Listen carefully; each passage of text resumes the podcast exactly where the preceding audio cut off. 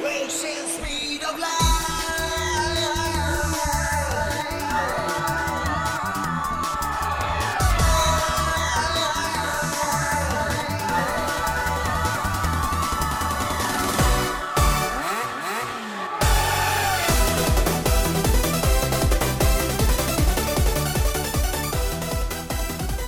Hello，大家好，欢迎您收听老麦聊赛车最新一期的节目。我们在民用车领域呢，会经常提到一些啊设计师啊，甚至工程师，而有些设计师甚至是大家如数家珍的，比如像克里斯班格呀、彼得希瑞尔这些人，甚至成为了公司的领导。然后，其实，在赛车领域上，同样有这种情况，就是我们看到非常漂亮的赛车啊，都是由背后的这些工程师啊，或者说一些设计团队啊，通过辛苦的这个设计出来的。然后，车手之所以能有 前面的这些光鲜的、亮眼的这些成绩，其实都是离不开这些呃这些工程师啊、这些人员的辛苦。然后，没有他们这些巨人的话，是没有前面这些啊赛车跟赛手的。我觉得他们说他们是这个 F 一这个比赛中的这个幕后的巨人，或者说是他们是奠基人，或者是他们的是呃这个重要的推手，我觉得都可以用各种伟大的词汇来描述他们，我觉得都不为过。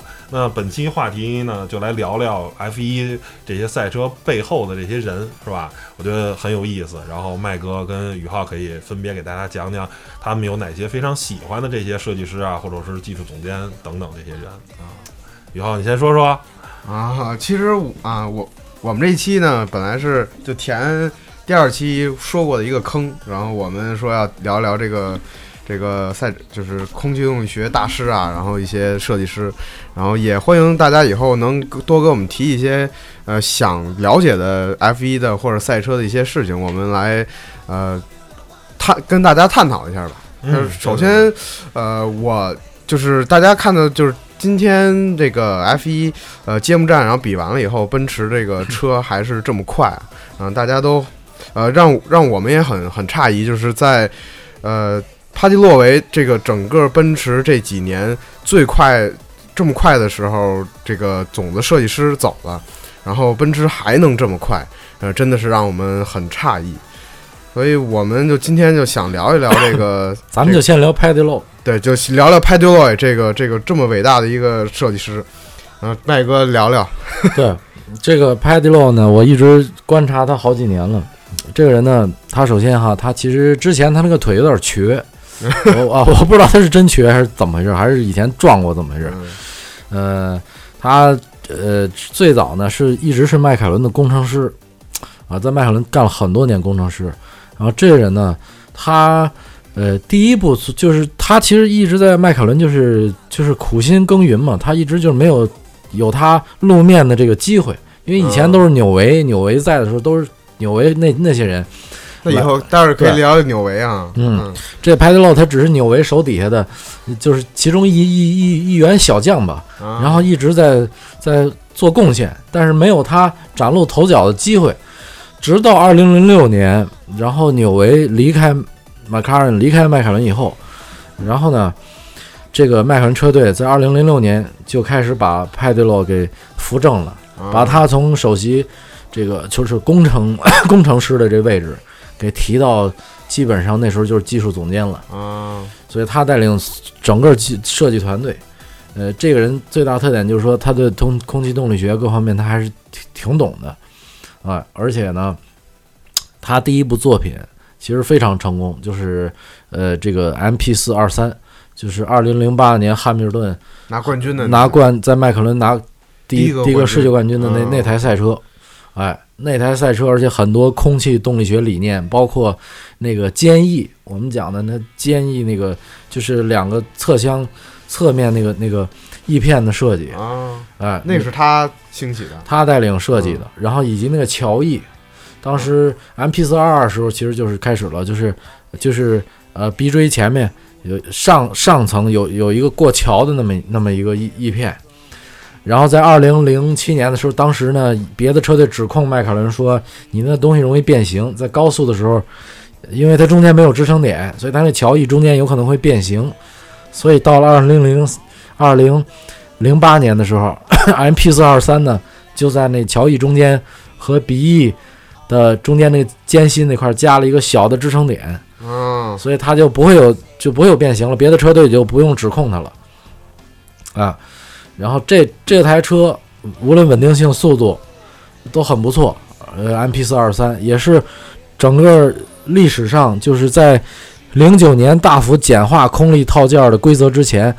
呃，在咱们就说复杂空气动力套件的时代吧，那台车是历史上最复杂的空气动力学设计啊，整车无数的翼片，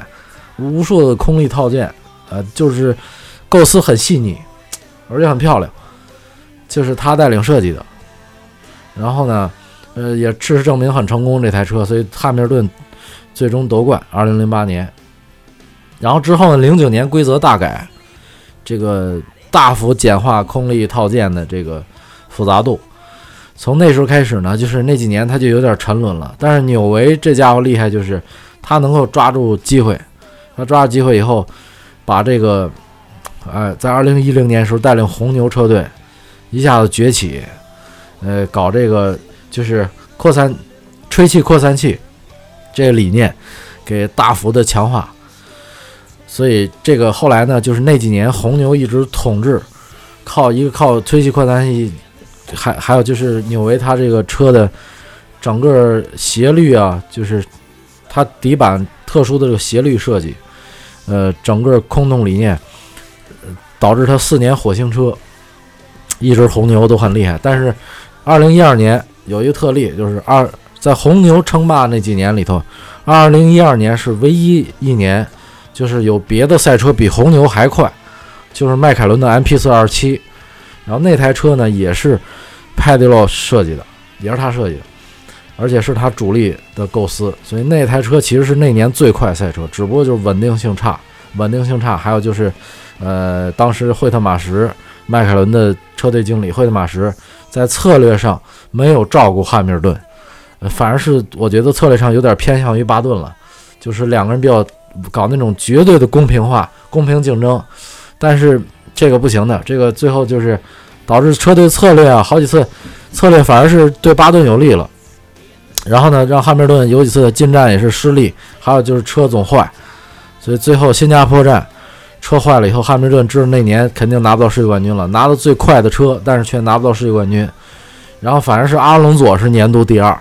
阿隆佐那车不怎么样，然后开着法拉利反而拿了年度第二。所以汉密尔顿一气之下，就就就说转会奔驰了。然后他转会奔驰，把帕蒂洛也给带过去了。帕蒂洛维就是因为就是也是觉得汉密尔顿很有前途这车手，所以跟着他一起去奔驰了。也把好像帕蒂洛维去奔驰更多的是因为奔驰承诺了他一些呃股份上的东西啊什么的，承诺他一些东西。但是你要不能低估车手的作用，是这倒是，嗯，车手有很大作用。因为，对，就是这样，所以他他过去以后，这个你看一下子奔驰就崛起，就是他奔驰那前三年的车都是都是派德洛设计的。对，这倒是。那现在今年为什么奔驰还依然很强大？这个其实去年的车也是他也有他设计的影子，对对对。只有今年的车是完全是没他关系了。那么咱这么说吧，就是在规则，首先规则没怎么改，在规则。没有日没有明显改进的情况下，呃，这个旧车的设计理念呢，其实是可以移植到新车上啊。这对这倒是，呃，这有点像二零零七年。二零零七年其实迈凯伦的车，呃，全场最快嘛，跟法拉利车一样一样快。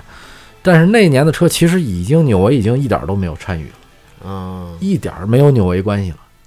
是是因为什么呢？是因为那年的车实际上是继承了零六年、零五年的设计理念。然后呢，零六年的时候，只不过就是说那时候赞助商也没到位，然后沃达丰也没到位，然后这个资金上啊，还有就是说王牌车手啊也没到位，导致呢整个军心也有点涣散。然后那年零六年其实本来不应该那么差的，但是拿了一个第三，但是不并不等于那车的基础差，那个车的基础还是零五年纽维设计的理念，所以他们沿着那个理念一直往下走，呃。到了零七年 以后，这个就是说沿着他那理念，因为规则没怎么改嘛，一直搞出来这个 M P P 四二二，所以当时就是说一直零七零八年两台车都很快，其实都有纽维的影子，只不过它不在了，不在，但是它的基础在那儿，基础哲学在那里。但是零九年一大改规则，它的基础，它的哲学就是说无法再应用到新的车的设计上了，所以所以一下子这车队成绩就不一样了，就就就下来了。我觉得咱这个就说这么多这个拍罗维，但是没想到说了一半的聊的是纽维啊。但是我觉得纽维确实是是对一大特点。对对，但是纽维这个车这个设计师绝对是现在围场呃最最伟大的人了。而这个奔驰今年呢，其实是这么回事儿吧，就是说嗯这个理念基础还是以前派迪洛打下的基础，但是沿着他的设计哲学，现在是谁给他发扬光大了呢？就是现在两个人，这两个人一个是阿里森，一个是这个科斯塔，这俩人以前其实都是法拉利的主主力之一，两个主力工程师，呃，在法拉利也都是在一线上做贡献的两个人，然后是法拉利就是舒马赫鼎盛时期那五年。这两个人贡献了很大的力量，啊，在法拉利的团队，就是两千年到两千零四年那几年，这两个人也是法拉利的，就是工程团队里的核心人员。所以这两个人呢，后来在法拉利也是一直都不得力，甚至那个谁科斯塔呢，我记得是后来还去过丰田，也是没有没有搞起来，啊，然后这俩人现在就是说在这个奔驰这团队，然后再加上。帕迪洛以前留下来这些东西，这俩人一搞，哎，反而现在看来效果还是挺不错的。这俩人是之前法拉利就是舒马赫时代的，舒马赫时代就就在法拉利了。那舒马赫时代这么强，是谁的功劳呢？你觉得？舒舒马赫时代的时候，这俩人不是主力啊，不是那个首席设计师，首席设计师就是罗里拜恩。罗里拜恩呢是超天才，是南非人，这老头现在也七十多岁了。也早就退休了，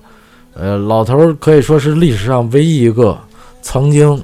咱们就说，呃，多年里头吧，击败过纽维的人。最强的还是纽维啊！啊，嗯，曾经击败过纽维，因为他真的是在，嗯，怎么讲呢？其实舒马赫开始那两年就是世界冠军，零四呃九四年九五年在贝纳通车队，那时候贝纳通车队的车，那两台车就是，呃。罗罗里拜恩设计的，哎，所以舒马赫去法拉利呢，就顺便把罗里拜恩跟着他一起给带到法拉利去了。当时法拉利那团队不行，所以呢，他带走两个人，一个一个是罗斯布朗，罗斯布朗，一个是罗里拜恩，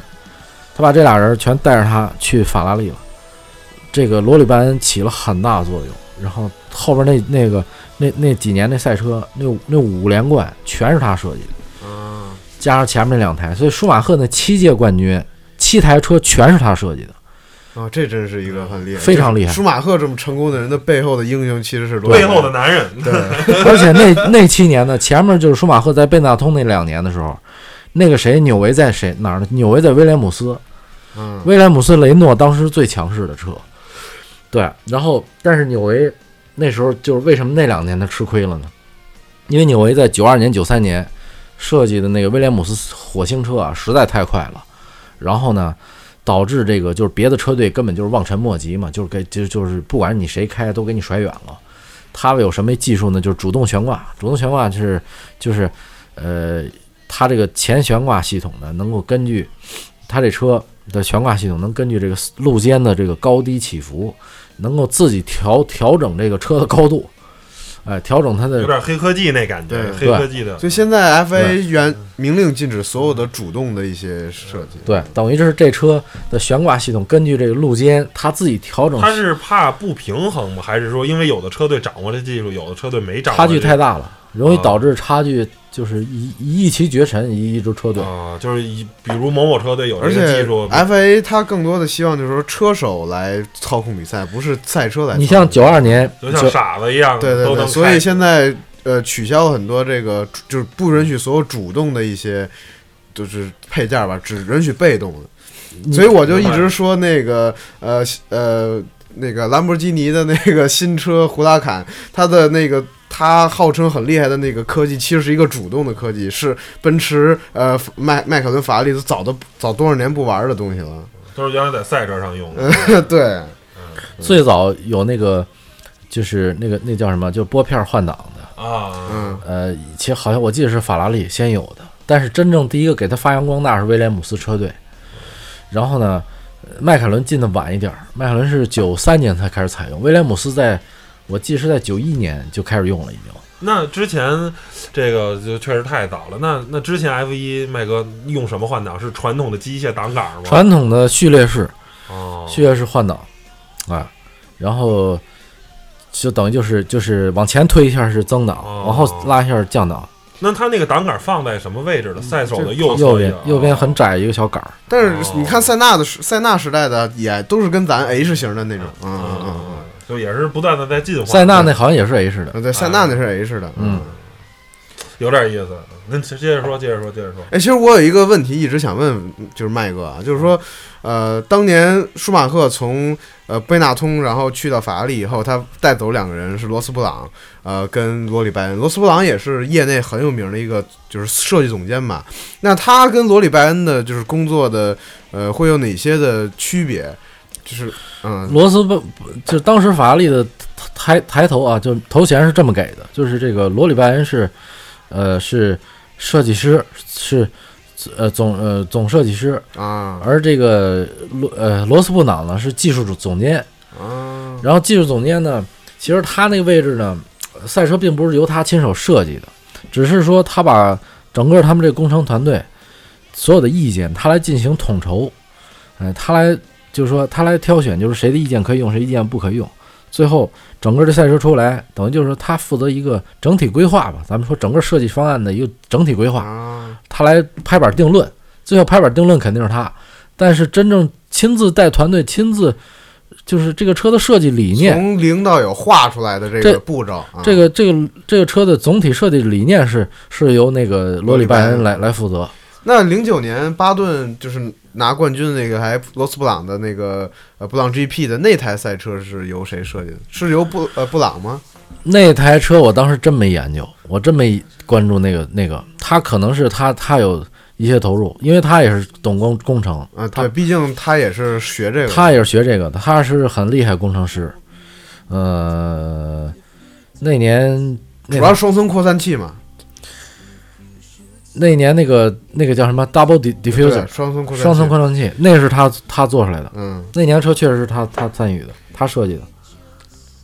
就老将出马也照样也能设计，他就是火了一年嘛。对，就是大家都没读懂规则的时候，嗯，他他抓了一个窍门，找了一那东西。一有时候抓规则漏洞是但其实你看他拼不过纽维，为什么？他在下半赛季其实红牛车已经速度已经上来了。对，在那个零九年下半赛季的时候，已经看红牛已经开始快了，就是纽维的功力，因为因为这个他毕竟他没有到那级别，他只是抓到大家没读懂这规则的时候，他他他钻空子了，突击取巧，投机取巧了。但这空子你钻不了多久，别人只要一明白以后，别人会搞得比你更厉害。你搞就罗斯布朗我也搞嗯是吧？罗斯布朗有时候站的角度稍微高一点，是吧？对嗯他主要是策略为主。他在法拉利的时候，每每每场比赛他是策略师，策略大师是他。啊法拉利那几年策略非常厉害，呃，策略主要策略都是罗斯布朗定的，所以他这点非常非常强，这是他优势。那我们还是主要聊是这个大神，这这所有大神背后的大神，这个纽维吧，这个确实很厉害。这纽维吧，他怎么回事？他最早是在这个呃，这个美国有一个赛事叫 Cut，这 Cut 呢就是这个其实就是印第五百的这个前身吧，就是其其其实以前一直叫 Cut，就是有一站叫印第五百，Cut 和一年下来很多分站，其中一站叫印第五百，就是套圈跑。然后 Cut 一年下来基本上是，嗯，有这么一半都是椭圆赛道啊，一半是公这种街街道赛。赛赛场的这种比赛，然后呢，这这个 Cut 当时最有名一个车队叫纽曼哈斯车队，这车队呢，呃，曾经那个眼镜侠博尔戴斯，这个九那个二零零四年到二零零七年那四年的世界冠军都是纽曼哈斯车队，这车队在 Cut 历史上很有名。然后纽维当时其实就是这个这这车队的，不是 F 一的这哈斯车队，那名字一样。他是这 Cut 这哈斯车队的这个主力设计师，然后后来呢就让这个 F 1给要走了，F 一 F 一当时有一小车队叫叫 Leighton House，那我不知道怎么翻译，但是 反正这小车队要走了，然后所以他的这小车队呢，就说他由于资金吧，这资源太有限了，没办法发展，没有搞出什么他们名堂出来，所以后来直到威廉姆斯把他要走以后，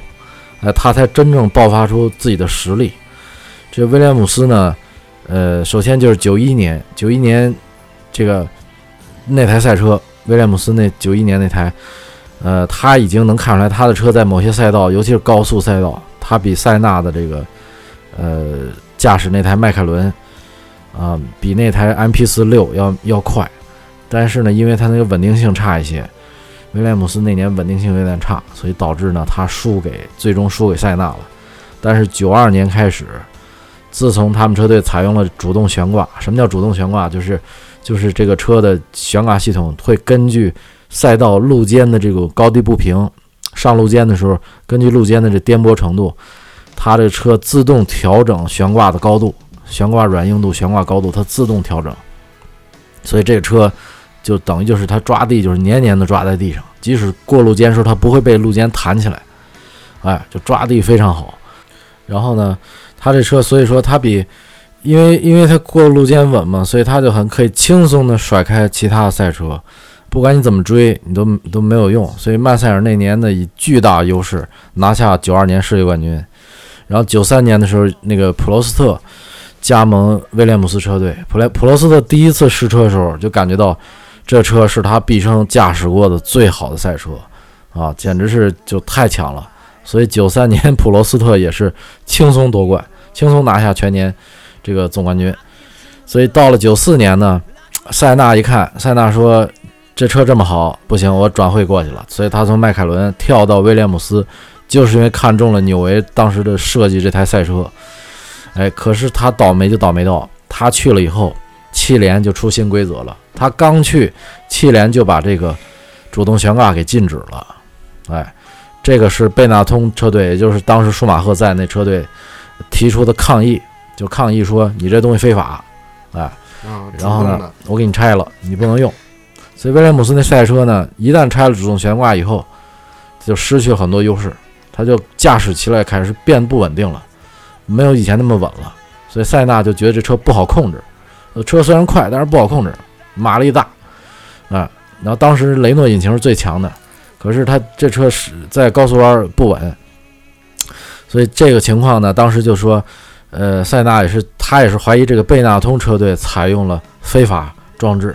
他一直怀疑就是舒马舒马赫在那支车队采用一些非法的东西，但是你最终也没没没没有把这事情给揪出来。但是不管怎么说，不管人家贝纳通采弄不采用，他至少这边我给你禁了，禁了以后，你你对他不利了。所以那年加上塞纳一撞死，他死了以后。所以舒马赫就没有对手了嘛，就一骑绝尘了。所以他当时贝纳通依靠罗里拜恩的设计，呃，加上舒马赫的这天赋，以及他没有对手这种情况下，就拿下九四九五年两年的这个舒马赫这头两年世界冠军，啊，然后呢，后来呢，这个但是但是自从舒马赫。九六年转转会到法拉利以后，因为九六年他把整个贝纳通技术团队，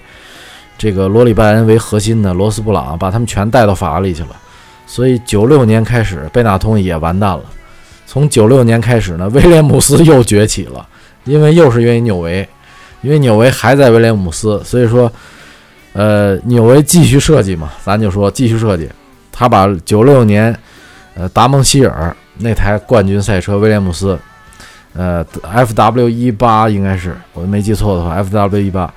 然后他给搞得非常强那台车。那可不可以说，就是威廉姆斯到现在这个，我忘了总冠军也是七次还是八次了啊？是基本上都是纽维所，都是他设计的四次。呃，威廉姆斯就是至少有四次，九二九三，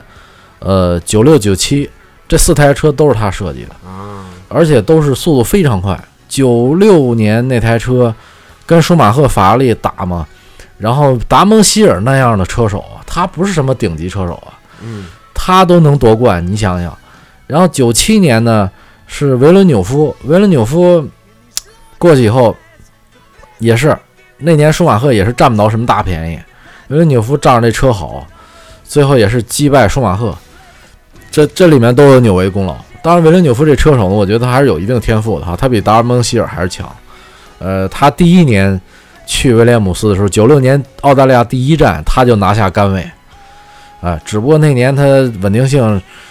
比那谁达蒙希尔差，所以他第二年他拿到机会了，所以他也是那年他优势非常大。那年澳洲排位赛轻松甩开法拉利，甩开非常多，也是。所以纽维那几年车其实挺吓人的，真挺吓人的。九六九七那几年。然后九七年到了下半年，这个迈凯伦一看，其实赛季中期就已经是，呃，九七年上半年就他其实就已经被迈凯迈凯伦给挖走了，就是那年的等于那年季中研发他没有参加。啊，他已经是九六年，他把这个九七年车设计好以后，九七年他就已经去迈凯伦上班了，啊，所以所以为什么九八年迈凯伦那台车那么强？是因为九七年绝大部分时间他都在迈凯伦工作，就是哈基宁那那哈基宁，九八年 M P 四一四，那简直就是快的离谱。第一站他跟哈基宁和库兹哈德两个人把全场几乎都套圈，把全场套圈啊。然后这这就是他，这就是他他的威力。然后他去了以后，呃，九八九九两年迈凯伦巨大优势。啊，然后，但是到了两千年，因为罗里拜恩他在法拉利残服了这么几年了，从九六年开始，两千年他突然找到灵感了，所以他们两千年的法拉利的车呢，是不是革命性的？它是一种进化，就是它是根据他们九九年的法拉利赛车，然后一个进化版本，就比较保守的设计，但是它改良了所有九九年不合理的东西啊。然后这车变得是又快又稳定又好驾驶，这是舒马赫第一站的评价。但哈基宁那台 MP 四一五呢，是一个革命性产品，它没有去继承，呃，它并不是说九九年那台冠军车的一个一个一个呃，就是进化版。纽维的评价就是说这是一个革新版本，就是很多理念是革新的，包括吹气扩散器，呃，红牛后来那个吹气扩散器。第一次首次应用就是在 MP 四一五，就是这个两千年的 MP 四一五，当时还不成熟，呃，就是那排气管呢从那扩散器底下直接吹出去，所以导致他那车的声音极其好听，那那声音极历史上再也没有了那种声音，就是在两千年和两千零一年用了两年，两千零二年就不用了，所以他那理念当时是挺先进的，非常前卫。然后别的车人家排气管都在上面，只有他的排气管是从扩散器底下直接喷出去。所以呢，那年他的车而且首创两个烟囱，就是那个侧箱的那个排气烟囱、散热烟囱，也是他纽维第一次引引入的。所以那年他的车很革新，呃，跟法拉利的那个新车 F 一两千呢，就说呃棋逢对手吧。但是由于它奔驰引擎那年开始出现稳定性问题，导致哈基宁。几次都是因为引擎问题，最后退赛，不然的话年底总冠军未必是舒马赫。啊，所以最后舒马赫那年是等于罗里拜恩第一部法拉利作品就是这样击败纽维的，啊，但是年终评比赛车就是最成功赛车设计那年依然给纽维的 MP 四一五了，所以从然后自从次年两千零一年开始，纽维开始失利了，就是罗里拜恩崛起，罗里拜恩从两千零一年一。二零零一、二零零二，一直到二零零四，一二三四这四年，他的车由都是全场绝对最快的。那纽维再成功，就只能算到红牛的一零年、零五年。啊，零五年还有什么？零五年 MP 四二零。啊，哎，零五年的 MP 四二零，纽维又找到感觉了。但是那年没有拿冠军，因为那年规则改了，从两千年到两千零，就是咱们就说从九九年到。到这个两千，到两千零四年，这规则都没变，所以一直罗里拜恩都都占便宜，就是吃透了这套规则，吃透这套规则。我沿着这套规则一直进化，我这车越弄越好。但是到二零零五年开始规则大改，首先尾翼往前收，以前尾翼是低往后，现在尾翼你要稍微抬高一点，然后往前收进来一点。然后最大改进是前翼，前翼呢往上抬了。你一旦往上抬了，就是前翼的两端两个端点，两侧端点要要离地面的距离要高了，中间那个我不管，中间那个它要求跟零四年以前还是一样，你可以离地面很近，但是两侧必须要起来。然后这规则呢，当时就被有的车队给抓住了，有的车队抓的就很好，所以为什么纽维他就擅长这个，在规则大改的时候，他抓住了，而且那年是硬胎一套胎跑到底，重油硬胎一套胎跑到底。那么这种情况，纽维抓住机会，所以零五年他搞出那个 M P 四二零，也就是迈迈凯伦最后一部大作吧。咱说，呃，前三站比赛呢没有发挥出他实力，嗯，前两站吧他没有发挥实力，他他那个车主要是排位赛不行，排位赛他有一点小问题，导致排位赛失利。但是在正赛中，就是当时眼睛尖的这个观察家发现了，说这个车在正赛中速度非常吓人，只不过就是老有车挡着他，他发挥不出来，因为那时候超车难。但是说正赛很很吓人在哪儿呢？就是他能经常能把人给就就是很容易就撵上来。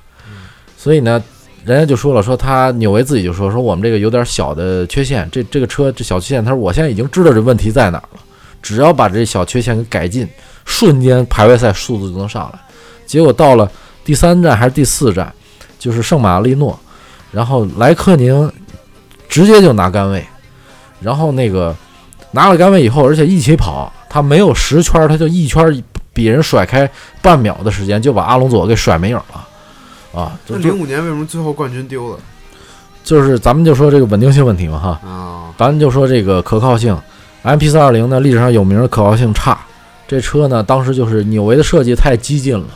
把侧箱收的非常紧，这车完全在乎空气动力学，完全没考虑这个，就是太忽视它散热性能了。而当时雷诺呢比较保守一点，雷诺的车也很不错，但是它在那个侧箱的后半部分，它开了两排整排的鲨鱼鳍，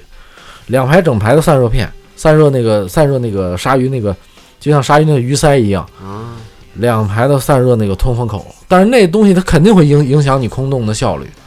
你虽然是可能它会考虑到说我喷出来这些热气导到后后定风翼上面，它会有一个考虑，但是它肯定不如迈凯伦那个，它根本就没开缝那个好嘛。但是可是问题就是说，人家雷诺就很稳定，人家根本就不爆缸啊，非常。权衡了一下，权衡了一下对啊，因为那年是首次采用一台引擎用两站，呃，之前都是一台引擎一站就用完就完事儿了。现在都二十多站用三台了，啊，那零零五年是第一年，汽联考虑到节省成本，说你这一站一台引擎要一定要跑完两站比赛，所以好多车队没适应过来呢，没适应过来，所以雷诺当时就采取了相对保守一点的，就说咱这车别光追求空气动力学，咱要把这散热要考虑到，所以他那车的，就是你能看它侧箱那个开的开口非常多，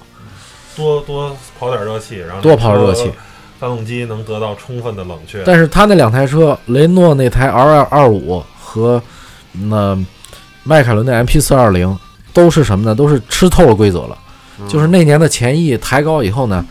他们很聪明，因为他们规则抬高只是说要求两端抬高，所以他们两台车的你仔细看都是，它那个尾翼呢是鼻翼是两端抬得很高，但是中间是下陷的，它等于是个曲线，中间是降下来的。但法拉利没吃懂这规则，法拉利那年就就就就是愣在那个下边又加了一个小翼，等于他没有把前翼给拉下来，把中间拉下来，他只是把前翼中间那部分呢下边又多加了一个托板，又加了一层翼片在底下，所以就很显得很生硬，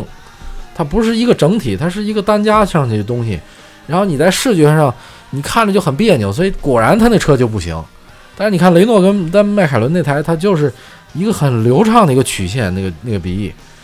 哎，所以就很合理。他他事实证明，然后纽维就只能追溯到一零年以后的复兴社了，就是一二零一零，然后就离开迈凯伦了。零六年以后去啊，可能他也失望了。红牛的心路历程就真的是纽维来，因为纽维其实最后一次在迈凯伦，他是很希望迈 M P 四二零能 Kimi 能驾驶 M M P 四二零能夺冠的，但是那年由于奔驰的。稳定性问题，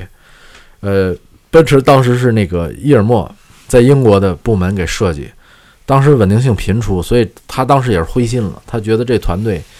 就是说这引擎现在这问题弄得他已经没办法了，所以他就想换个环境了。然后呢，当时红牛给他出的高薪，而且呢，红牛有一个策略，就是红牛是，呃，整个团队以他为核心，就是他说什么都算。而当时在迈凯伦的时候呢，他的权力还不是那么大，他只是，就是说他要跟很多人合作，因为迈凯伦是大团队嘛，就罗恩丹尼斯他很注重这个团队合作，所以他在迈凯伦当时的话语权没有他后来在红牛是话语权大。啊，哎，所以说他也是因为这原因，所以他都没有跟罗恩丹尼斯商量。他零六年，零六年都已经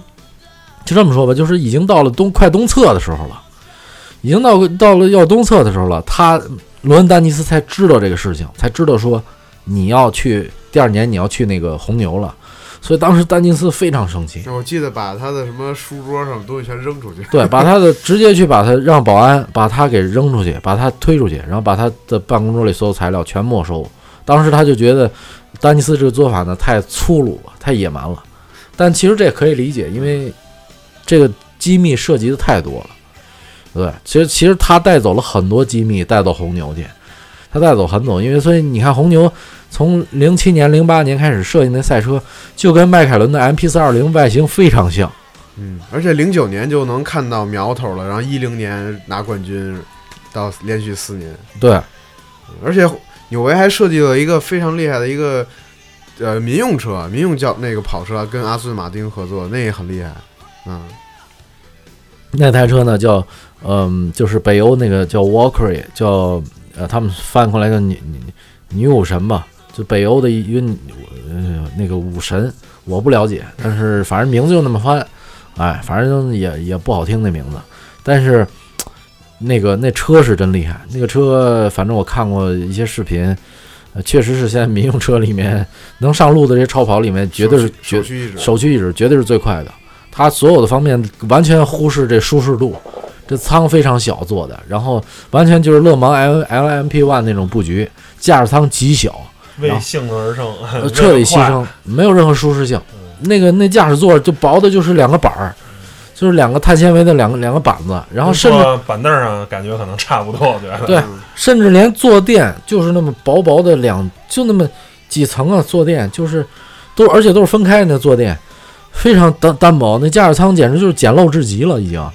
啊。然后，但是那个车，你看它整个设计就是完全是空气动力学的。能上路的赛车，对，可以是。而且现在感觉 F 一很多，哎，F 一历史上也很多这些很牛逼的设计师，然后去去做一些民用的赛车啊，像迈凯伦 F one，这个绝对是传奇般的这个设计师来设计的。是，对，迈凯伦迈凯伦 F one 这车呢，它是怎么回事呢？他是最早是。由这戈登·莫雷，这个 Golden Murray 这个人呢，是他是是个传奇人物。他最早在布拉汉姆车队，布拉汉姆车队是一个很老牌的一个车队了，后来已经就就是消失了。呃，他在那那支车队呢，曾经设计过一个赛车叫 BT，呃，我记得是 BT 一六。呃，后那个车就是最大特点就是屁股后面尾部有一个巨大的风扇。那个车跑起来以后，那那风扇开始转动，那那干什么用呢？它是把车就是空气经过底盘的这部分空气给你抽走，啊，地面效应是。产生强大的地面效应，嗯，你等于是底形成一个底部真空效应嘛，哎，它这个能车特别稳的压在地上，对，特别好的下压力，非常稳的坐在地上，所以一场比赛下来就看出来了，就一场比赛啊。他那个优势简直太大了，所以第二场就给他禁赛了啊！你不带这么玩了，不带这么玩了，就第二场人所有车队都抗议，说你这非法装置。嗯，BT 四六是吧？就开了一场比赛，BT 四六，对，BT 四六啊，BT 四六，就是这就是戈戈登·莫雷戈戈登·莫雷他的绝绝他的这个歪主意啊啊，他的创他是好像也是。塞纳跟普罗斯特最巅峰，迈凯伦第一次巅峰的时代的赛车也都是他的设计的。所以他在布拉汉姆那种车队呢，发挥不出他的，咱们说良禽择木而栖嘛，是吧？纽维当时去了威廉姆斯，他当时去了这个，他比纽维更早，他就转会到迈凯伦了。所以迈凯伦八十年代崛起，第一次崛起，呃，不能说第一次，呃，第二次崛起就是 M P 四，M P 四四。一九八八年那台就历史上最成功的赛车，全年十六站比赛十五胜，这是历史上绝无仅有的胜率。呃我觉得之前迈凯伦只呃不能就只能说是成功，然后有了它以后，真正的是走进了呃 F 一历史上的一个巅峰的一个位置了。对，因为之前也很厉害，之前就是说八八五年、八六年那几年也很厉害，那几年呃用的保时捷的涡轮增压引擎啊，也是普罗斯特嘛，拿了两届世界冠军，也是很强的，也是全场最快的车，但是它没有到那种统治性的对那种那那种程度。然后八八年开始就是全场呃火星车，那真的就是火星车了。然后呃优势太大，所以那年的车呢，呃也是他设，就是由他来来设计，包括次年那个 MP 四五，他也参与了设计，呃啊，他也参与了一半的设计。后来老哥怎么就退了 老哥九零年就退了啊？啊，但是就咱们就说最经典那台，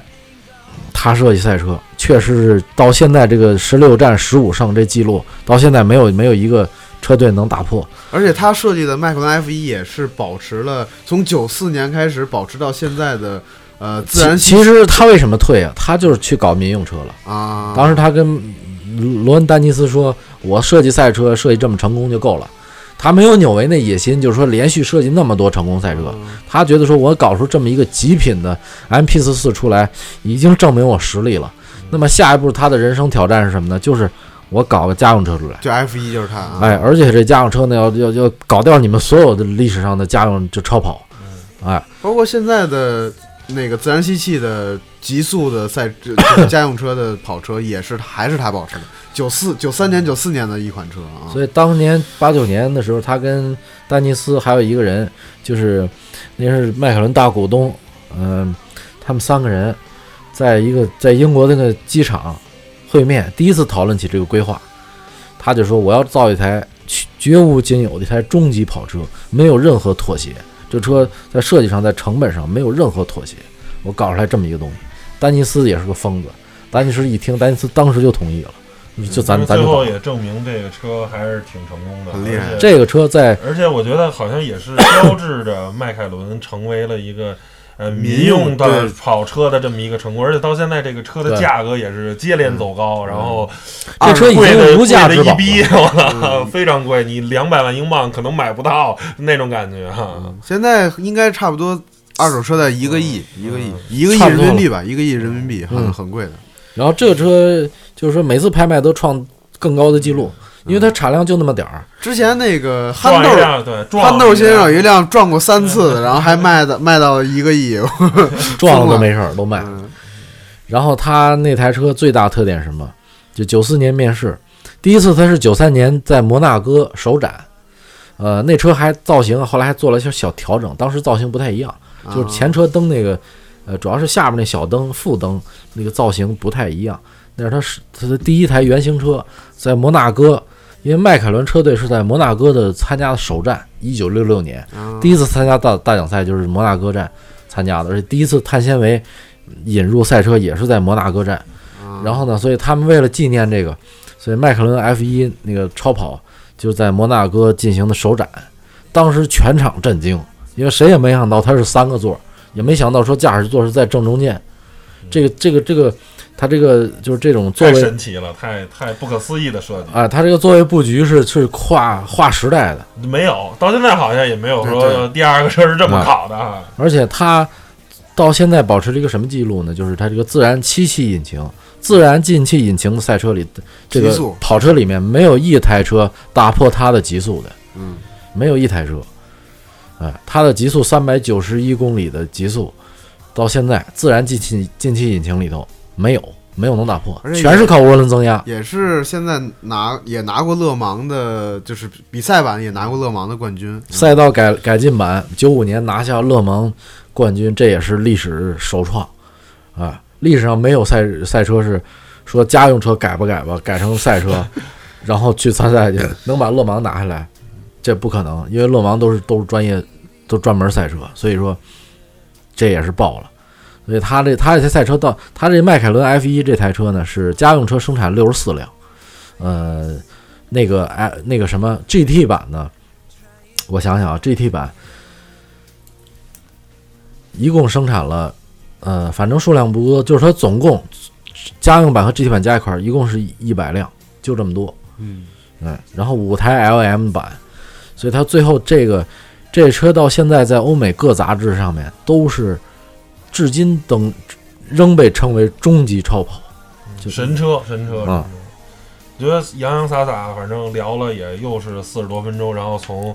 呃刚开始这个 F 一的设计啊，很多的设计师，很多的这些啊、技术总监，然后最后呢还聊到了咱这个民用的这个迈凯伦的这个超跑 F 一也觉得这名字也是向 F 一这个赛事致敬啊，这么一个，反正觉得聊的挺有意思。那本期节目呢也就。先聊到这儿，然后咱们后面还有更多好玩的这个东西，然后更多这个坑啊，我们挖完了好接着填，是吧？我们这个坑王驾到嘛，是吧？行吧，那本期节目就先到这儿，谢谢大家收听吧，嗯，拜拜。